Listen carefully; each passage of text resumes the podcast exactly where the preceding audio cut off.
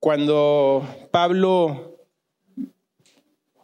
platicó conmigo y me dio el privilegio de invitarme a poder compartir hoy la, escritura y me asignó el, el texto base, pues me asignó tres versículos y yo me quedé pensando, wow, ahora sí que estoy en aprietos.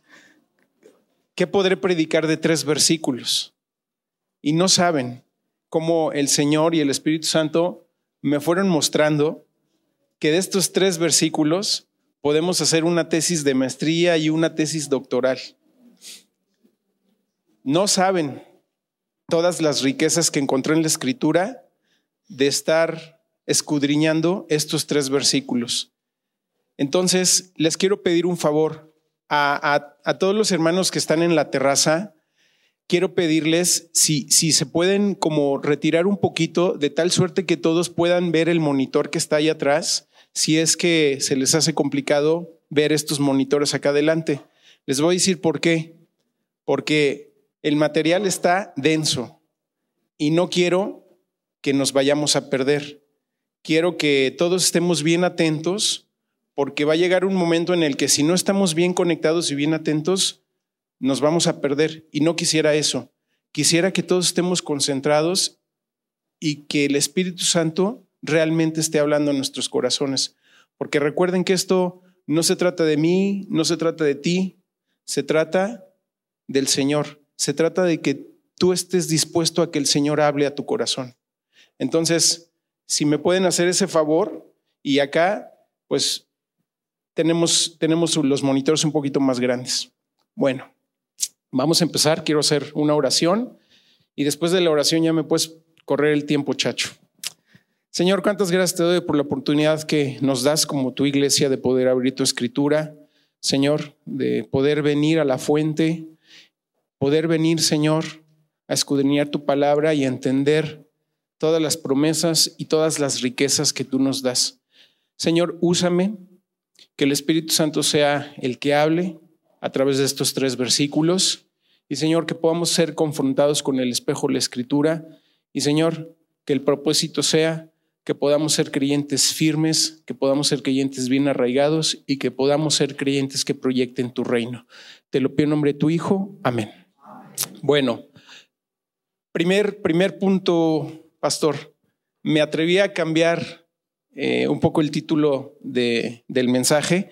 Cuando, cuando Pablo me pasó el, texto base, eh, el, título del mensaje era em, eh, la volatilidad de las riquezas o, digamos, lo, efímeras que son las riquezas.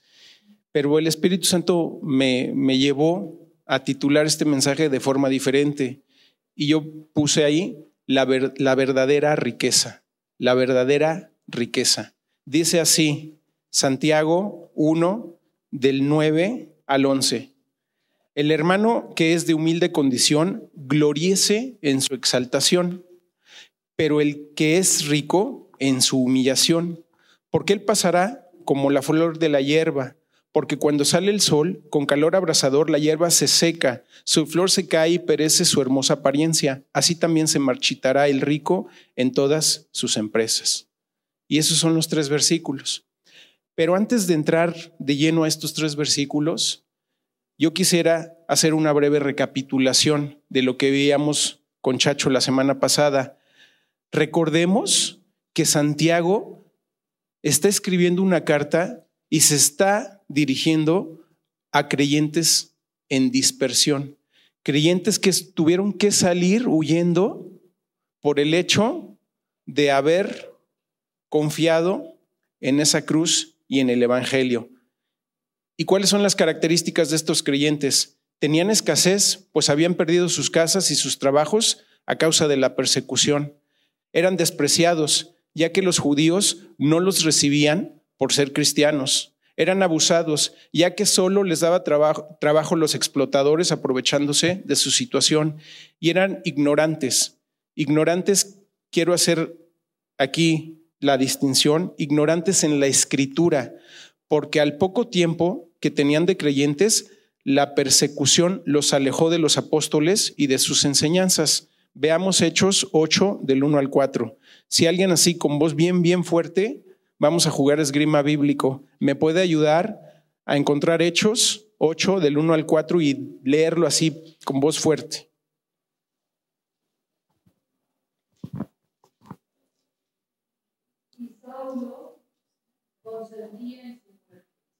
En aquel día hubo una gran persecución contra la iglesia que estaba en Jerusalén. Todos fueron esparcidos por las tierras de Judea y de Samaria, salvo los apóstoles. Y hombres piadosos llevaron a enterrar a Esteban e hicieron gran llanto sobre él.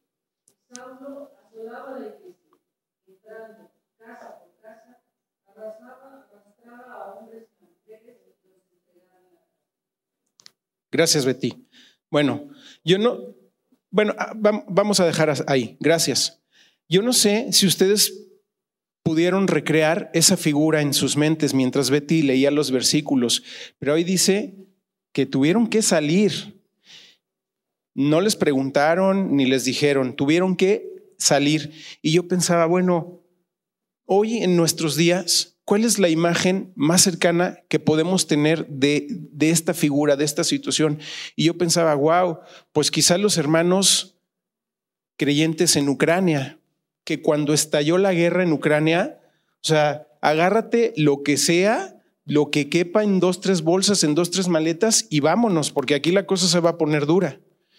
Y yo no sé, porque jamás he estado en esa situación, pero hoy yo te pregunto y me pregunto, hoy tú y yo este domingo, ¿estamos en una situación semejante?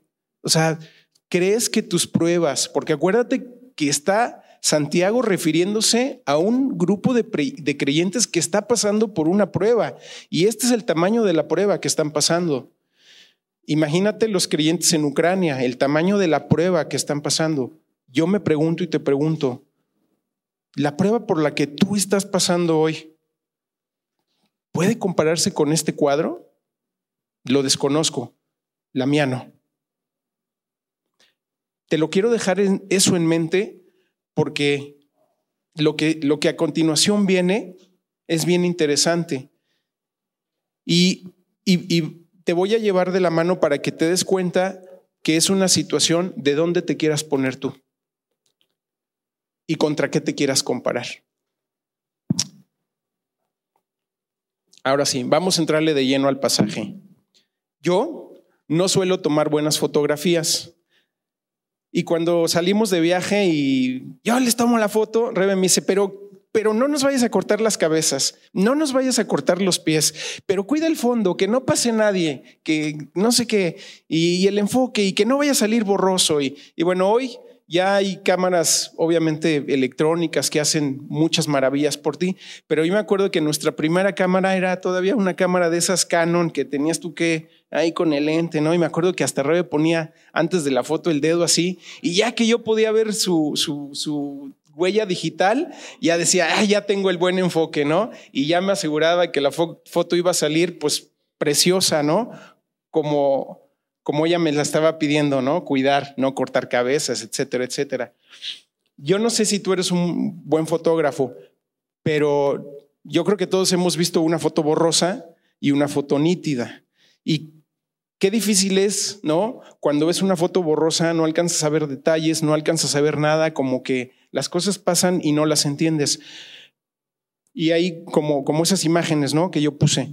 Pero qué diferencia cuando tú logras ver, ¿no? La foto nítida, logras ver colores, logras percibir la brillantez en ellos, logras percibir detalles y, es como, como que te cambia, ¿no? Hasta el estado de ánimo cuando ves una foto nítida que cuando intentas ver una, una foto toda borrosa. Si están de acuerdo conmigo, levanten su mano. Pues creo que todos estamos de acuerdo. Bueno, curiosamente, Curiosamente, los cristianos tenemos ideas borrosas acerca de la vida cristiana.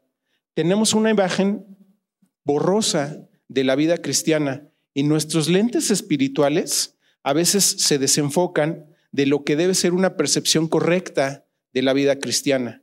Y por el hecho de que como creyentes en nuestra vida diaria hacemos las mismas cosas o las mismas actividades que el resto de los seres humanos, creo que eso nos empieza a desenfocar. Cosas cotidianas como llevar a los niños a la, a la escuela o llevarlos a alguna actividad extraacadémica, eh, ir al súper, pues eso lo hacemos todos, sin importar nuestra condición de salvos o no salvos. Pero como creyentes, a veces esa dinámica de todos los días nos empieza a desenfocar. Y fíjate, es interesante cómo en estos tres versículos, en estos tres versículos, Santiago se dirige a dos grupos de creyentes dentro de la iglesia, dos grupos de creyentes. ¿A quiénes, a quiénes está dirigiendo? Bueno, si tú ves en el versículo 9, dice, el hermano que es de humilde condición. Y si tratamos de entender a qué se refiere Santiago cuando dice humilde, no se está refiriendo al que es humilde espiritualmente hablando. Se está refiriendo, en el griego, la palabra que se usa es la palabra tapeinos, que significa deprimido, derivación incierta, humilde, de baja condición. Es decir, muy puntualmente se está refiriendo a hermanos con poco poder adquisitivo. Ahí, eso es clarísimo. ¿Y por qué se hace más claro? Porque cuando hace la referencia en el, en el, en el capítulo, perdón, en el versículo 10 al opuesto, se refiere a los ricos, pero el que es rico. Y si nos vamos otra vez al texto original, la palabra que se utiliza es plosius, que significa rico, abundado con riqueza. Entonces es muy puntual. Se está refiriendo a dos tipos o a dos grupos de creyentes dentro de la iglesia. A los ricos, con mucho poder adquisitivo, y a los pobres, con poco poder adquisitivo. Y yo pensaba, wow, imagínate ahorita, ¿no? Los hermanos en Ucrania que agarraron sus cosas y salieron corriendo. Pues no eran, no, o sea, pueden ser ricos y pobres puntualmente, en el, en el tema de su poder adquisitivo, pero no son ignorantes porque no, no tengan estudios o no estén preparados, etcétera, etcétera. Entonces, muy puntualmente está tocando esta situación y esta condición. Ricos y pobres, hablando de la condición económica. Y de esto se trata este pasaje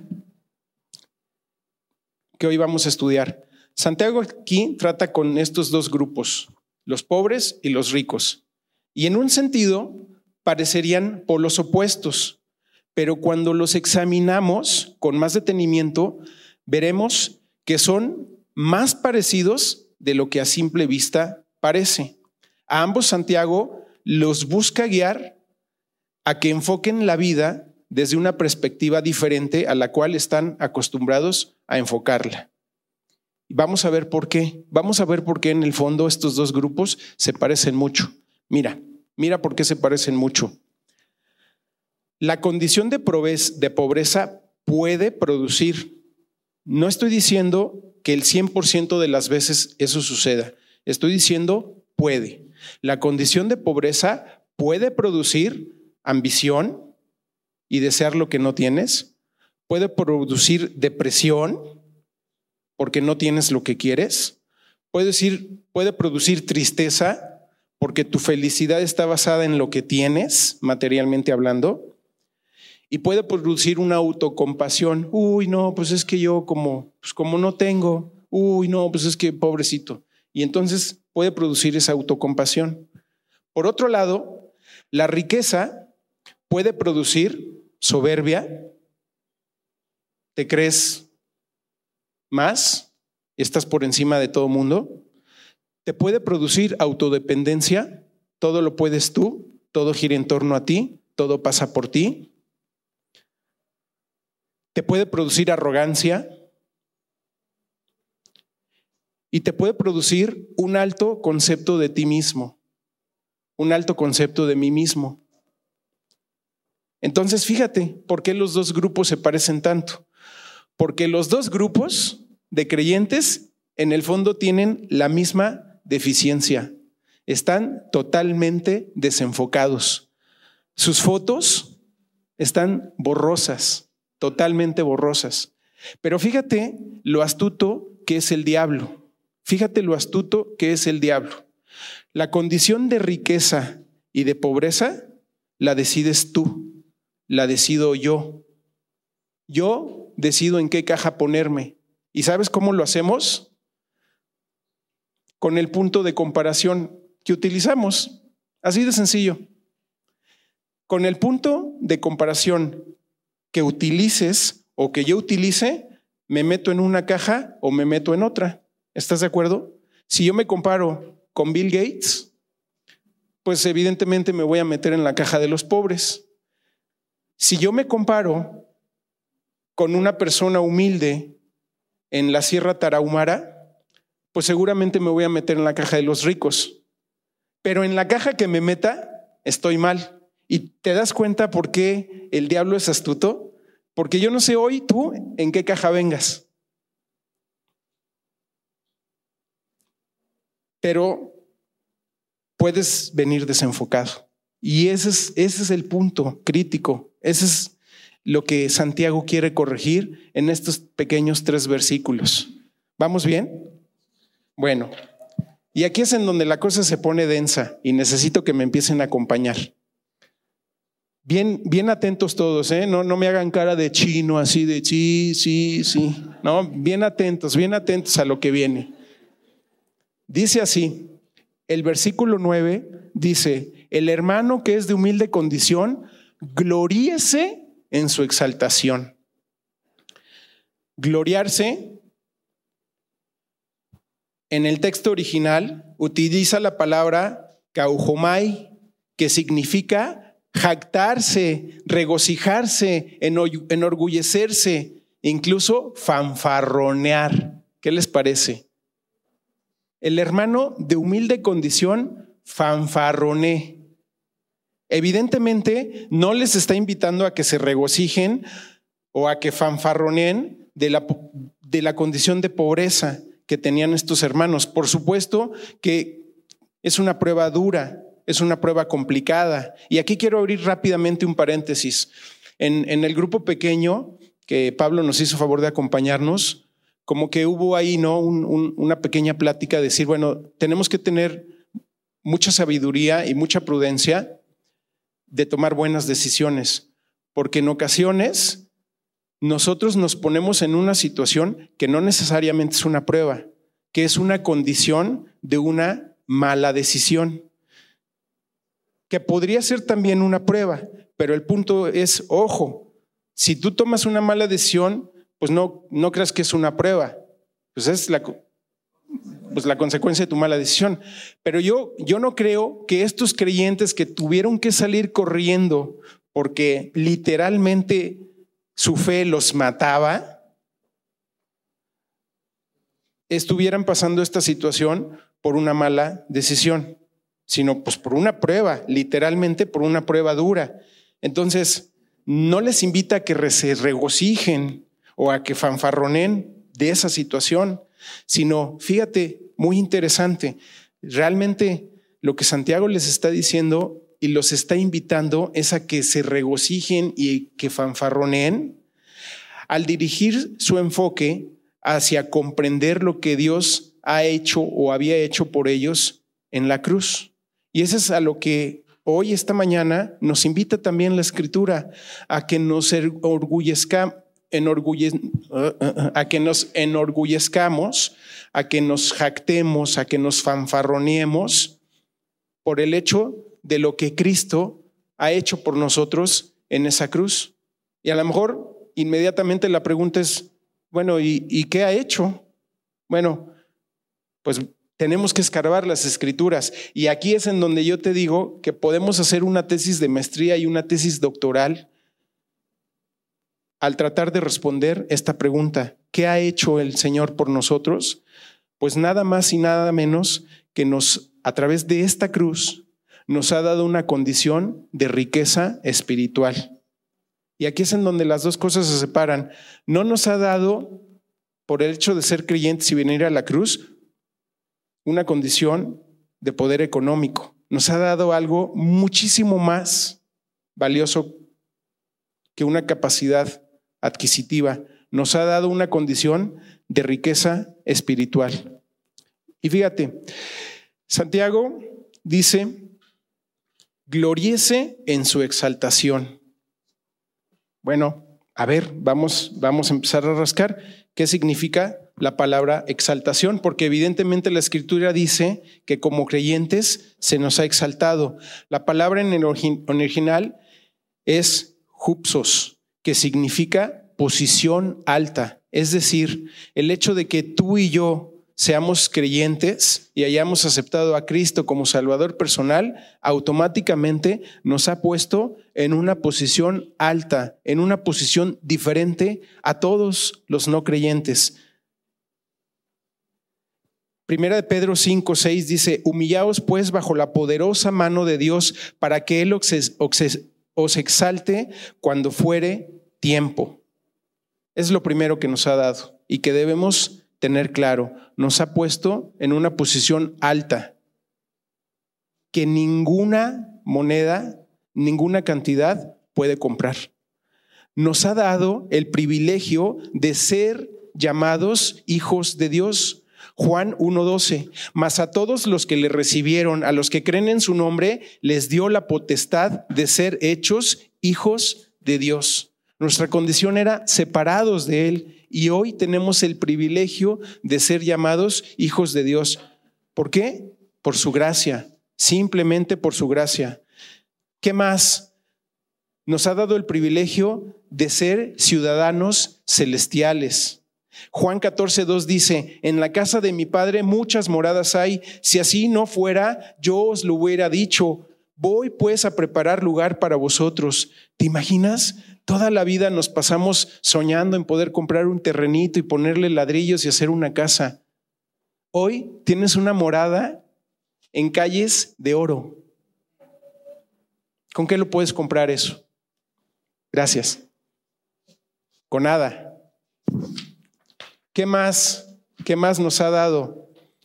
Nos ha dado el privilegio de ser limpios, nuestros pecados han sido perdonados. Isaías 1.18 dice, venid luego, dice Jehová, y estemos a cuentas. Si vuestros pecados fueren como la grana, como la nieve serán emblanquecidos. Si fueren rojos como el carmesí, vendrán a ser como la blanca lana. ¿Qué puede comprar eso? Nada.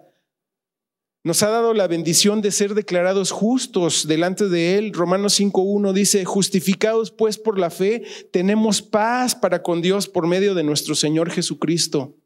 Una paz que nadie puede comprar. Solamente la gracia del Señor nos ha dado esa paz.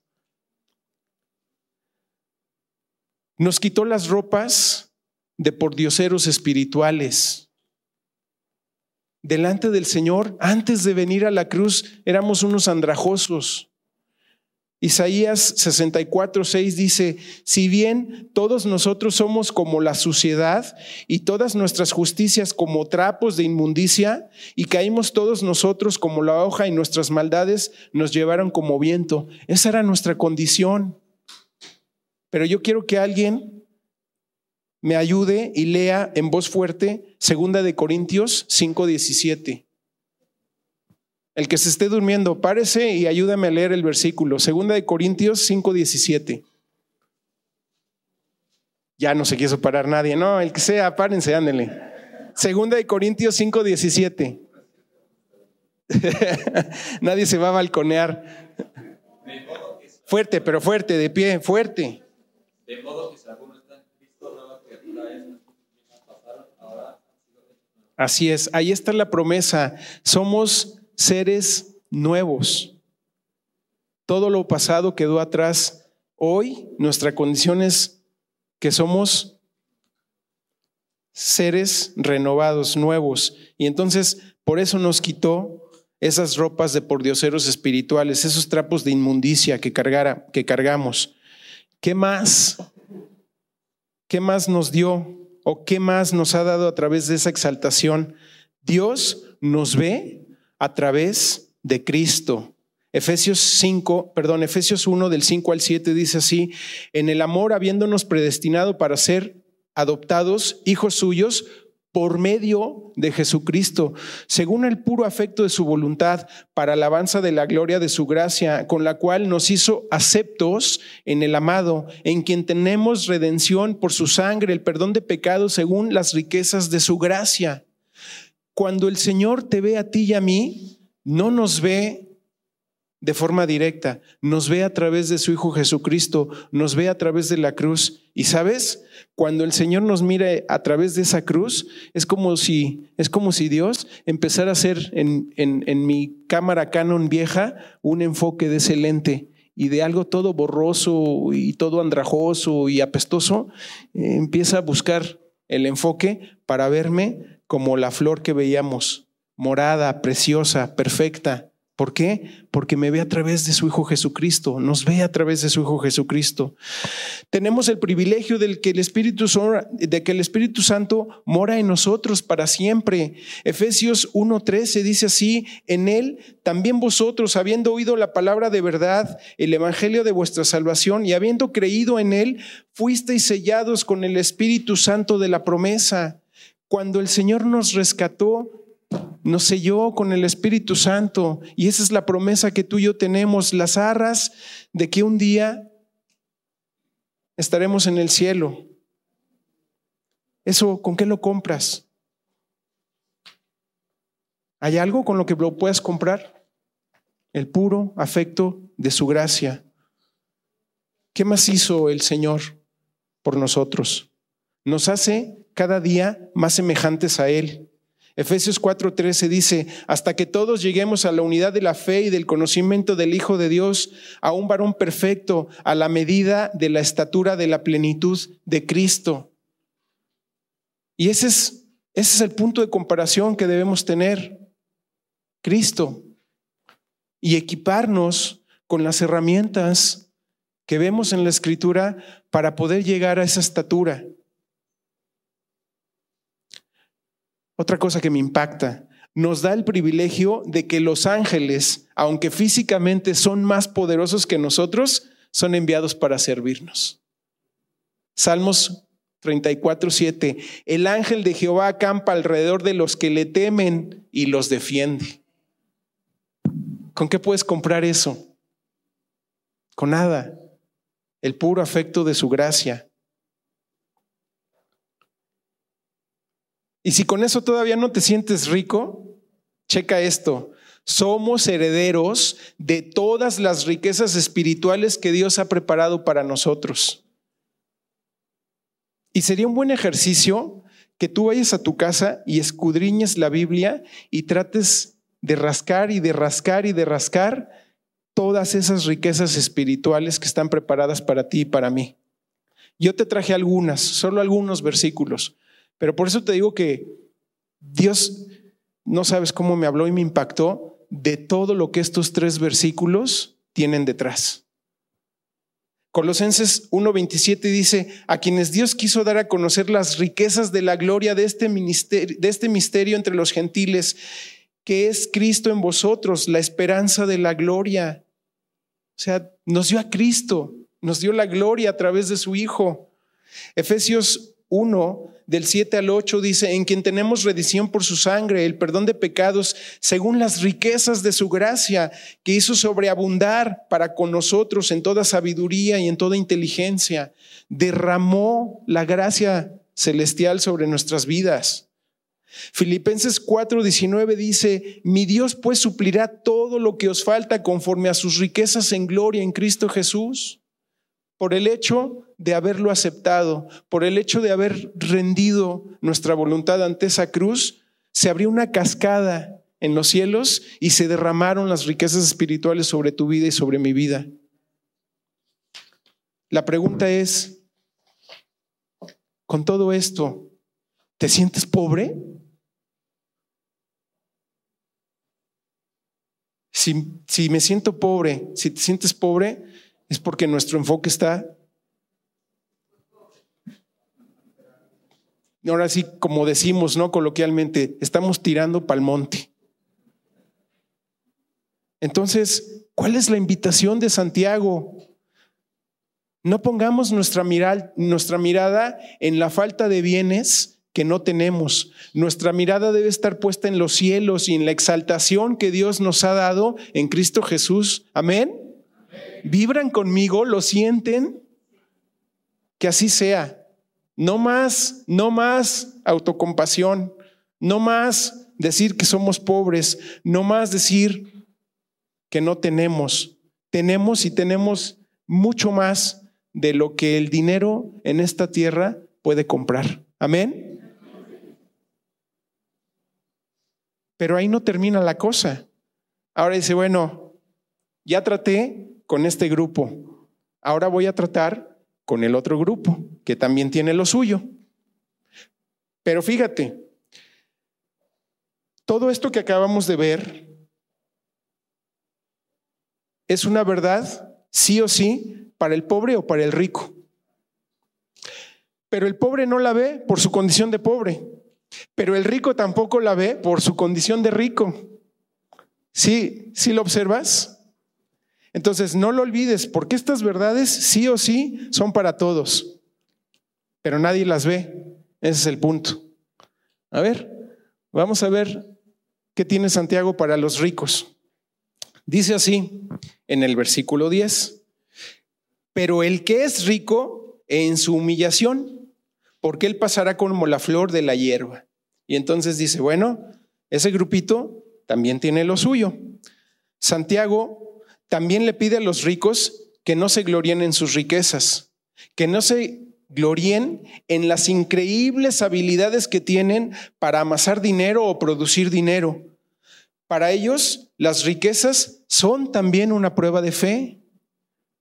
¿Por qué? Bueno, si vamos al texto original, humillación, el apóstol, perdón, Santiago está usando la palabra tapeinosis, que significa depresión en rango. En otras palabras, expresiones coloquiales, bájale la espuma a tu malteada. No te creas tú el papas fritas. Bájate de tu tabique. Eso es el texto, el texto en el original. Depresión de rango. O sea, ubícate, mi chavo. Perdón por las expresiones coloquiales, pero creo que eso nos hace como entender un poquito más la palabra en griego. ¿Por qué? ¿Por qué les está diciendo esto a los ricos? Pues porque también los desenfoca y les hace ver borroso y les hace pasar por la vida cristiana sin ver todas las riquezas que ya que ya repasamos y no las voy a volver a repasar por cuestión de tiempo, pero sería increíble que las volviéramos a repasar porque también es para los ricos. Ahora, ¿por qué los ricos no pueden ver eso? Bueno, fíjate cómo la escritura también trata con ellos y dice así, o también puede tratar con nosotros. Insisto, todo depende en la caja que tú te quieras meter. Lucas 12:15. Y les dijo, mirad y guardarnos de toda avaricia, porque la vida del hombre no consiste en la abundancia de bienes que posee. A ver, si tú crees que vales por lo que tienes, olvídate. Este juego no se juega con esas reglas. Lucas 12, 19. No os hagáis tesoros en la tierra donde la polilla y el orín corrompen y donde ladrones minan y hurtan. No pierdas tu vida acumulando cosas. Porque todo eso se pudre, se corrompe. Proverbios 11, 28. El que confía en sus riquezas caerá, mas los justos reverdecerán como ramas. Wow. No sabes cómo me dio esta situación. Hoy, ¿qué te hace sentir confiado? Tu seguro de auto, tu seguro de casa, tu seguro de desempleo, tu seguro, tu seguro, tu seguro, tu seguro. ¿Eso es lo que te da confianza? El que confía en sus riquezas caerá. Mas Los justos reverdecerán como ramas.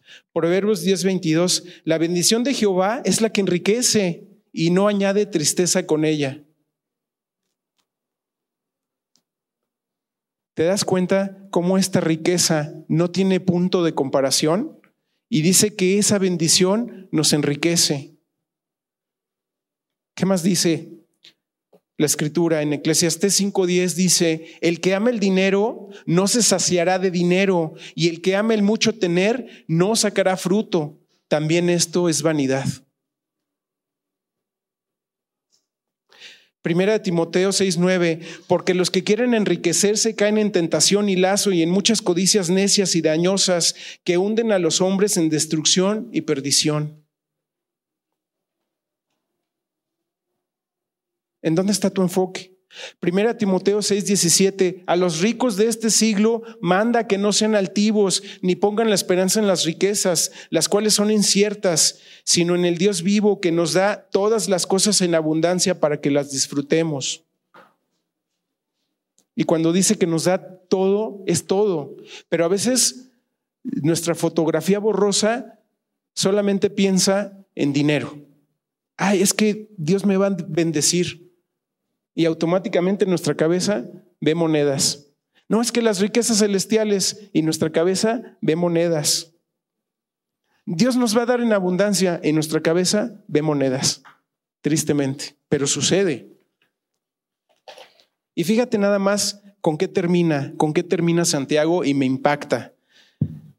Dice así el versículo 11, dice, bueno, voy a leer todo el versículo, porque cuando sale el sol, con calor abrasador, la hierba se seca, su flor se cae y perece su hermosa apariencia. Así también se marchitará el rico en todas sus empresas. Y con esto termina Santiago. Así también se marchitará el rico en todas sus empresas. Vamos rápidamente a Lucas 12.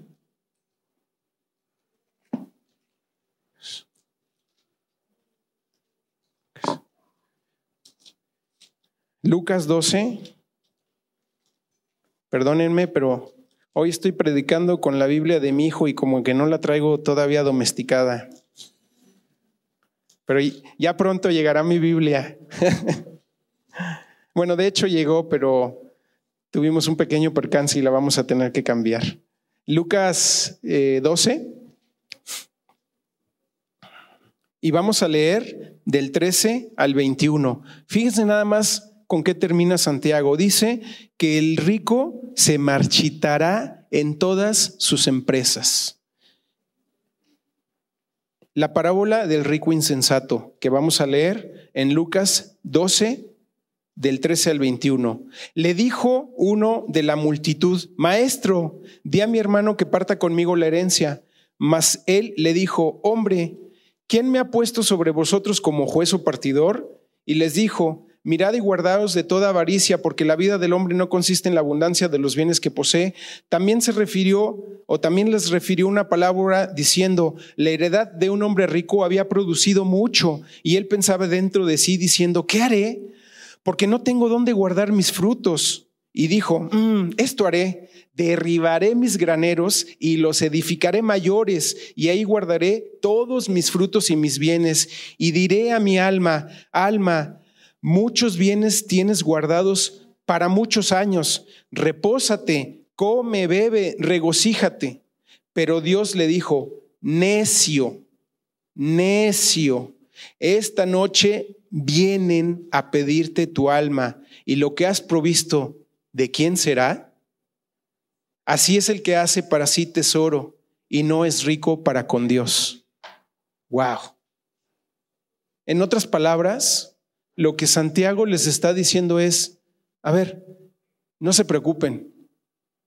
Hay dos líneas en su vida que están marcadas y no pueden sacar la goma y borrarlas. La primera es la línea de la vida y la segunda es la línea de la muerte. Eso, eso es lo que les está diciendo. No te afanes ni te jactes por ser rico, porque así también se marchitará el rico en todas sus empresas. Y fíjate qué impactante es esto. Yo no sé si tú alcances a entender la proporción de los números. Aristóteles Onassis, un magnate naviero. Su fortuna calculada en 100 billones de dólares. 100 mil millones de millones de dólares. Ponle ceros. Steve Jobs, el genio de la computación. Y Chacho sonríe por allá. Su fortuna calculada en 5.5 billones de dólares, 5.5 mil millones de millones de dólares. Kobe Bryant, uno de los mejores jugadores de la NBA, su fortuna calculada en 600 millones de dólares, 600 millones de millones de dólares. La reina Isabel II, su fortuna calculada en 462 millones de dólares, 462 mil millones de millones de dólares. Yo no sé si en mi vida voy a ver tantos ceros juntos, pero lo que sí te puedo asegurar es que ninguno de estos, con esas fortunas amasadas, le pudieron agregar un minuto a sus vidas. El día que Dios dijo, ¿es el momento?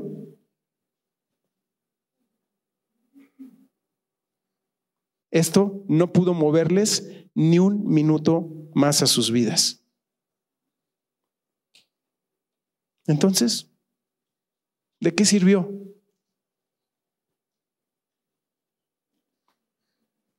Eclesiastés 5:15 dice, como salió del vientre de su madre desnudo, así vuelve, yéndose tal como vino, y nada tiene de su trabajo para llevar en su mano. ¿Te das cuenta cómo también este grupo estaba totalmente desenfocado? Y ese enfoque tampoco les permite ver las riquezas de gloria que tenemos en Cristo Jesús. Qué interesante, ¿no? ¿Te das cuenta cómo los dos grupos en el fondo se parecen? En el fondo la raíz es la misma. Qué interesante, ¿no?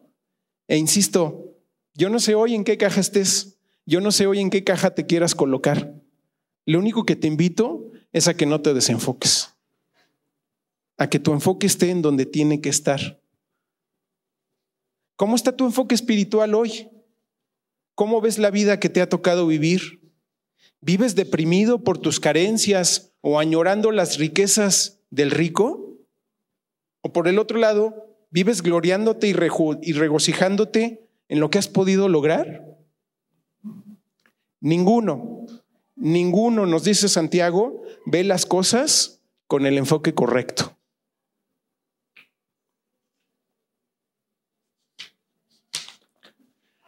Ambos grupos debemos gloriarnos en el hecho de que somos hijos de Dios y herederos de las verdaderas riquezas que Cristo compró para nosotros. Jeremías 9 del 23 al 24 dice, así dijo Jehová, no se alabe el sabio en su sabiduría, ni se alabe en su valentía el valiente, ni el rico se alabe en sus riquezas, más alábese en esto el que hubiera de alabar, en entenderme y conocerme que yo soy Jehová, que hago misericordia, juicio y justicia en la tierra, porque estas cosas quiero, dice Jehová.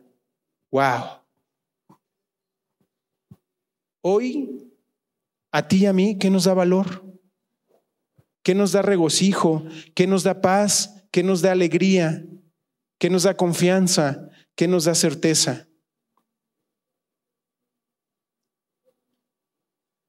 Dice la escritura que nos alabemos en esto, en entenderle y conocerlo. Él es Jehová hace misericordia, hace juicio, hace justicia. Y estas cosas son las que Él quiere. Amén. Wow. Qué tremendo, ¿no? Y finalmente, les quiero compartir esta imagen que me voló la cabeza. A ver, ¿Alguien me puede decir en dónde está la diferencia entre un rico, entre un pobre, entre un blanco, entre un negro, entre un médico, entre un barrendero? A ver, díganme la diferencia. Romanos 2.11, porque no hay acepción de personas para con Dios.